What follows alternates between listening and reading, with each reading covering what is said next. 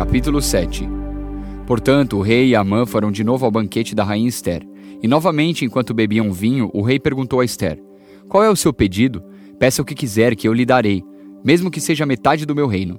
Ela respondeu: Se eu puder me valer da bondade do rei, se for do seu agrado, a única coisa que eu quero é que o Senhor salve a minha vida e a vida do meu povo pois o meu povo e eu fomos vendidos para sermos destruídos e mortos.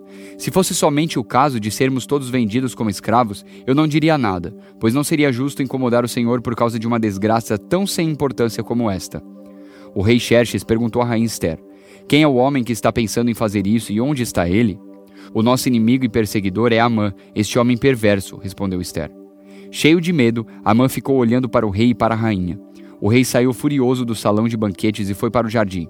Amã percebeu que o rei havia resolvido castigá-lo e por isso ficou no salão para pedir à rainha que salvasse a sua vida. Ele se jogou no sofá onde Esther estava, para pedir misericórdia, e nesse instante o rei voltou do jardim. Quando viu Amã, o rei disse: Será que ele pretende desonrar a rainha aqui no meu palácio e na minha frente? Assim que o rei acabou de falar, os seus servidores particulares cobriram a cabeça de Amã.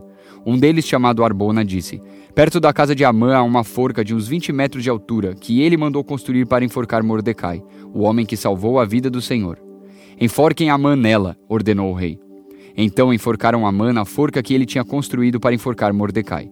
E assim a raiva do rei se acalmou. Esther, capítulo 8 Naquele mesmo dia, o rei Xerxes deu à rainha Esther a casa e os bens de Amã, o inimigo dos judeus. E Mordecai foi apresentado ao rei porque Esther contou que Mordecai era seu parente. Então o rei tirou seu anel sinete que ele tinha tomado de Amã e o deu a Mordecai, e Esther nomeou Mordecai como administrador de todos os bens de Amã. Depois Esther se jogou aos pés do rei e, chorando, pediu que anulasse a ordem de Amã, o descendente de Agag, e que não deixasse que o terrível plano de Amã contra os judeus fosse executado. O rei estendeu o cetro de ouro para Esther. Ela se levantou e ficou de pé diante dele. Então disse: Se for do agrado do rei, e se eu puder contar com a sua bondade, e se o Senhor achar que o que eu peço está certo, então assine um decreto anulando a ordem de Amã, a ordem que o filho de Amedata e descendente de Agag deu para que no reino inteiro todos os judeus sejam mortos. Pois eu não poderei suportar a destruição do meu povo e a morte dos meus parentes.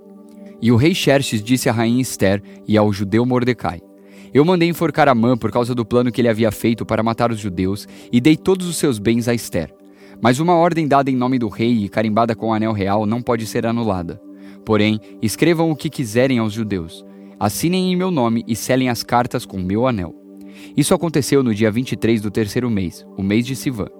Mordecai mandou chamar os secretários do rei e ditou um decreto aos judeus, aos representantes do rei, aos governadores das províncias e aos chefes dos vários povos em todas as províncias do reino, que eram 127 ao todo e iam desde a Índia até a Etiópia.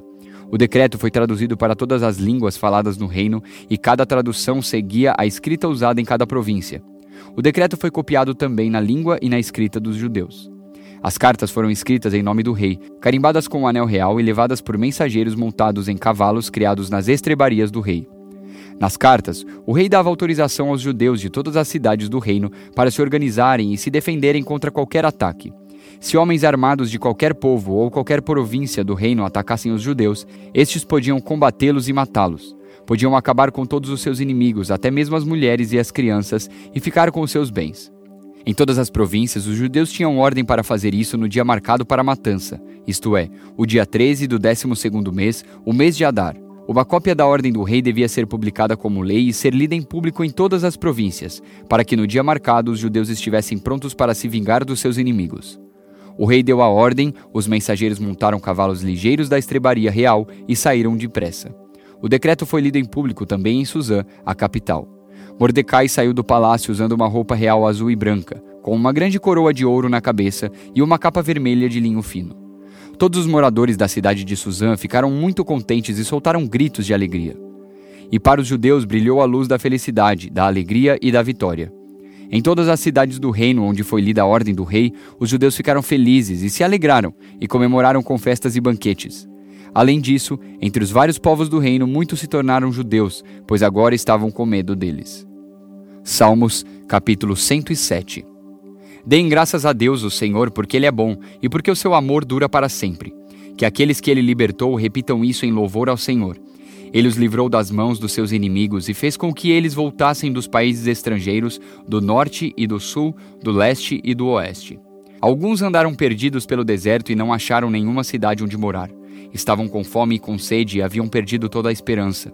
Então, na sua angústia, gritaram por socorro, e o Senhor Deus os livrou das suas aflições. Ele os levou pelo caminho certo para uma cidade em que pudessem morar. Que eles agradeçam ao Senhor o seu amor e as coisas maravilhosas que fez por eles. Pois ele dá água aos que têm sede e coisas boas aos que estão com fome. Alguns estavam vivendo na escuridão, nas trevas, aflitos e presos com correntes de ferro, porque haviam se revoltado contra as ordens do Deus Altíssimo e rejeitado seus ensinamentos. Por causa do trabalho pesado, eles estavam esgotados, caíam e ninguém os ajudava. Então, na sua angústia, gritaram por socorro e o Senhor Deus os livrou das suas aflições. Ele os tirou da escuridão das trevas e quebrou em pedaços as correntes que os prendiam. Que eles agradeçam ao Senhor o seu amor e as coisas maravilhosas que fez por eles pois ele derruba portões de bronze e despedaça barras de ferro. Alguns foram insensatos e sofreram por causa dos seus pecados, por causa da sua vida de rebeldia. Ficaram com enjoo diante da comida e chegaram bem perto da morte. Então, na sua angústia, gritaram por socorro e o Senhor Deus os livrou das suas aflições. Com a sua palavra, ele os curou e os salvou da morte. Que eles agradeçam ao Senhor o seu amor e as coisas maravilhosas que fez por eles que ofereçam sacrifícios de gratidão e, com canções de alegria, anunciem tudo o que ele tem feito. Apocalipse capítulo 15 Depois disso vi no céu outro sinal misterioso, grande e espantoso. Eram sete anjos com sete pragas que são as últimas, pois são o fim da ira de Deus. Então vi o que parecia ser um mar de vidro misturado com fogo. Vi também as pessoas que conseguiram derrotar o monstro e a sua imagem, isso é, o monstro cujo nome é representado por um número. Elas estavam de pé, perto do mar de vidro, e tocavam as harpas que Deus lhes tinha dado. Cantavam a canção de Moisés, servo de Deus, e a canção do Cordeiro. Cantavam assim: Ó Senhor Deus, Todo-Poderoso, como são grandes e maravilhosas as tuas obras. Rei das nações, como são justos e verdadeiros os teus planos. Quem não terá medo de ti, Senhor? Quem não vai querer anunciar a tua glória? Pois só tu és santo. Todas as nações virão e te adorarão, porque as tuas obras justas são vistas por todos. Em seguida, vi que se abriu no céu o templo, isto é, a tenda da presença de Deus. Os sete anjos que tinham as sete pragas saíram do lugar santo. Estavam vestidos com roupas de linho branco e brilhante e tinham faixas de ouro em volta do peito. Então, um dos quatro seres vivos deu aos sete anjos sete taças de ouro cheias da ira de Deus, aquele que vive para todo sempre. O templo ficou cheio da fumaça da glória e do poder de Deus, e ninguém podia entrar nele até que chegassem ao fim as sete pragas trazidas pelos sete anjos.